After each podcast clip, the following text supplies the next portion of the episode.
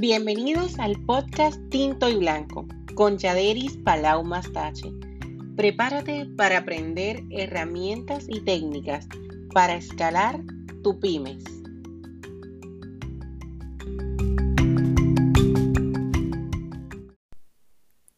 Saludos, otro miércoles más con ustedes y hoy estaré hablando de un tema súper interesante.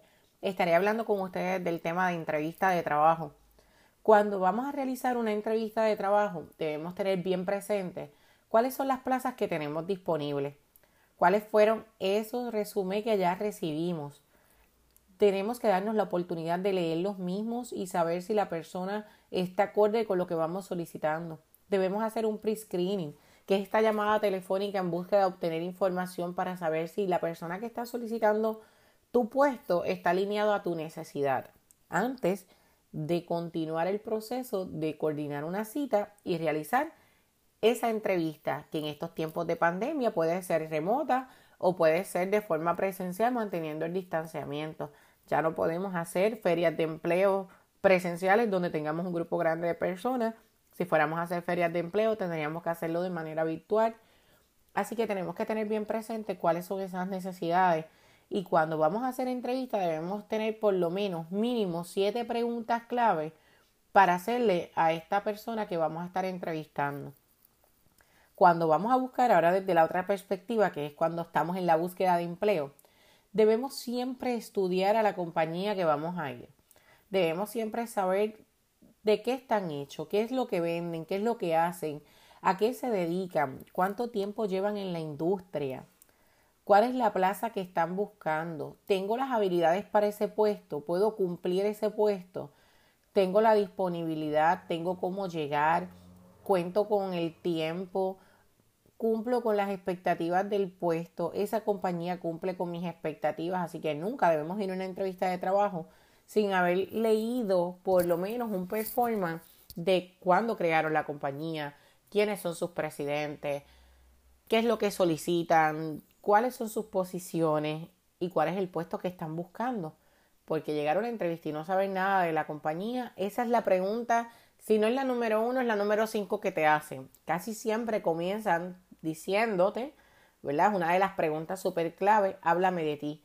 Este es el momento donde le damos a una persona de 5 a 10 minutos, más o menos, ese espacio que hable de qué cosas lo hacen ser ¿verdad? Capaz de asumir esa posición que estamos teniendo. Lo más importante es la presentación de su carrera profesional, intercalando alguna información personal, pero no dando detalles personales de ti. No es el momento de disfrutar hablando de ti, sino de explicarle al entrevistador lo asertivo que has estado seleccionando esta compañía para ser entrevistado. Lo que en realidad quiere saber la persona que te ha hecho esa pregunta es si está relacionada con tu madurez y tu autenticidad. Si eres auténtico hablando de ti, si no eres soñador y empiezas a hablar y hablar de una persona que no eres tú. La segunda pregunta que deberíamos hacer es cuáles son tus fortalezas y tus debilidades. Al responder sobre tus fortalezas o debilidades, debes elegir no más de dos o tres y explicar una acción en la que, gracias a ellos, saliste adelante. En caso de las debilidades, deberás explicar cómo la contrarrestas, qué cosas tú haces para contrarrestar esa debilidad que tú tienes, qué es lo que te ha hecho conocedor de que esa acción, ¿verdad?, e, está débil para ti. Un ejemplo clásico, ¿cuál es mi fortaleza? Soy súper conversadora. Si tengo una situación donde se me donde es complicada, puedo por medio del diálogo intentar saber qué es lo que quiere la otra persona sin asumir. ¿Cuál es mi debilidad? En momentos de escucha, estoy procesando cómo volverte a preguntar, cómo contrarresto esa debilidad de contestar de inmediato a la pregunta. Hago el ejercicio de respirar para poder analizar lo que me estás diciendo antes de darte una respuesta. Así que he colocado en práctica activa esa escucha latente a lo que me estás diciendo para poder responder en buen castellano sin disparar de la baqueta, en estar contestando sin ni siquiera dejarte de terminar de hablar. algo que no debemos decir nunca en una entrevista es que somos demasiado perfeccionistas, buscando una característica con dos caras. Los entrevistadores están aburridos de escuchar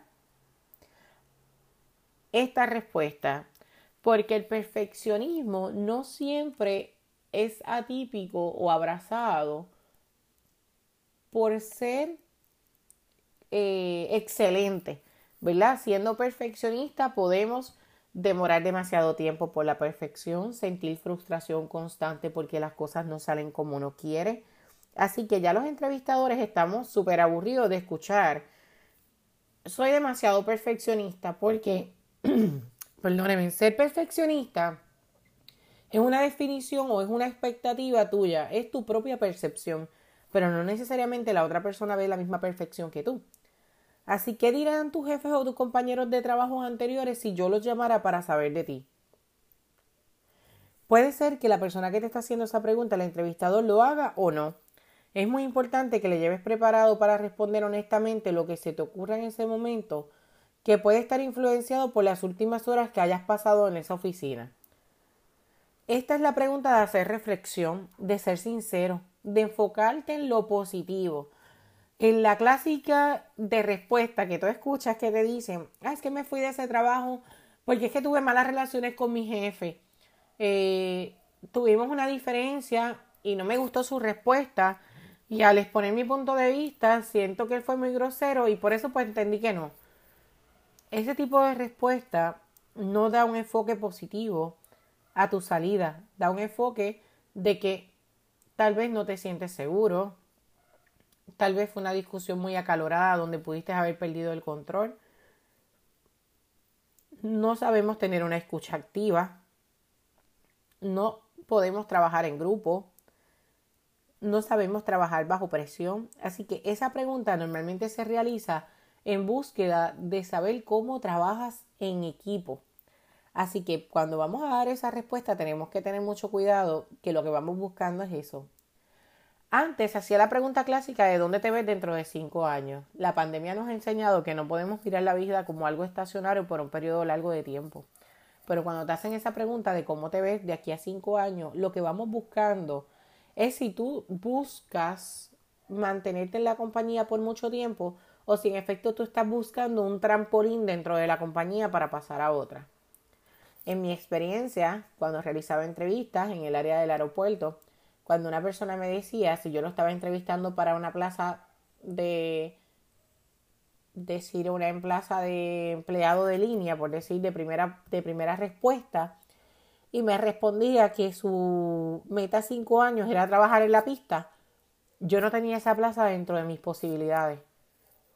Así que, que yo podía observar en esa respuesta que yo era su trampolín, que una vez estuviera dentro de la compañía, iba a poder dar un paso a otra compañía que llenara esa, esa, esa expectativa que él tenía.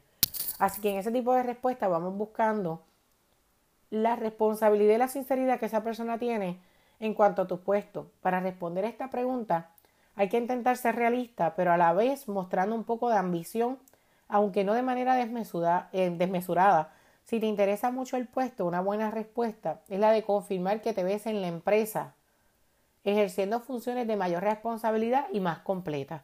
O sea, si soy de first responder, de primera línea para responder, tú aspirarías a cinco años ser un supervisor, ser un director, ser un adiestrador.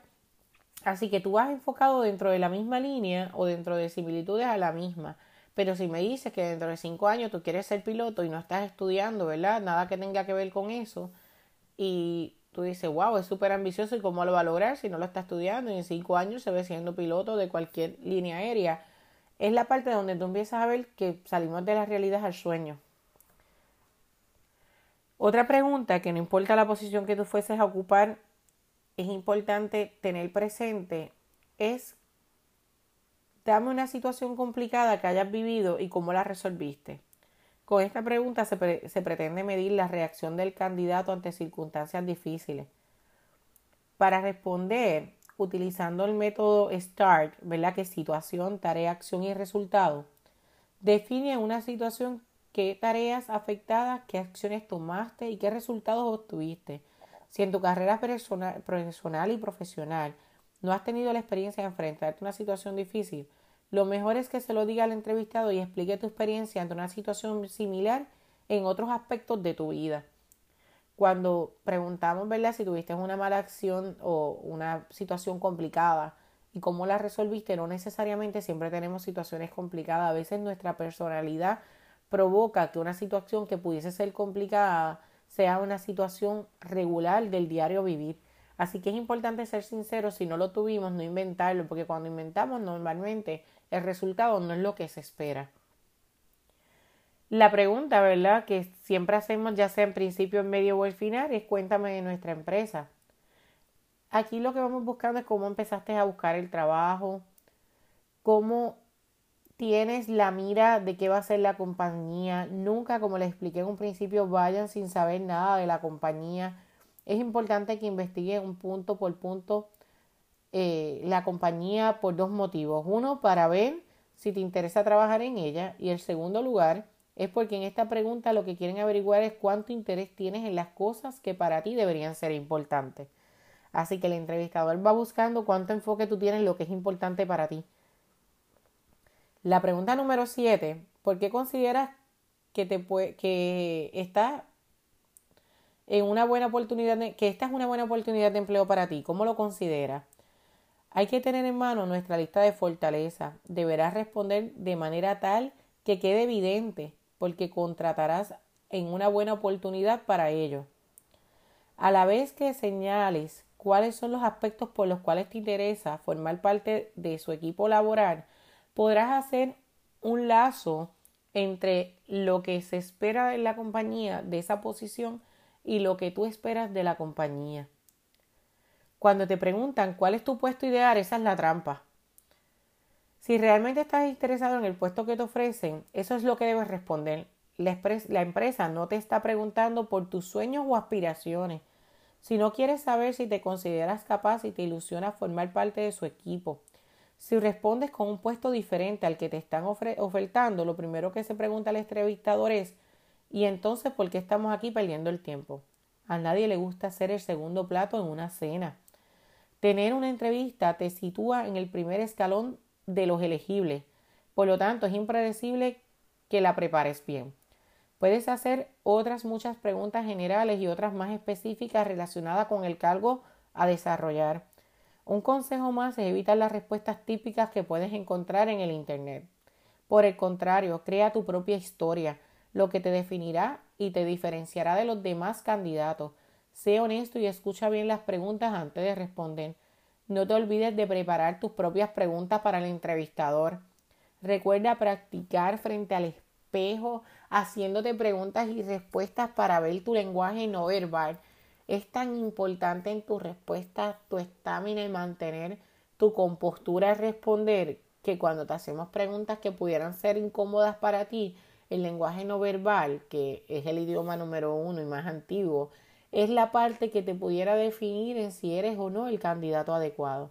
Así que espero que estas técnicas te pudieran ayudar a poder conseguir un empleo que cumpla tus expectativas y de igual manera estos empleadores poder tener personas capacitadas para entrevistar de acuerdo a tu necesidad dentro de tu compañía. Si tienes dudas de cómo realizar preguntas claves para hacer entrevistas, no dudes en contactarme que con mucho gusto te voy a ayudar.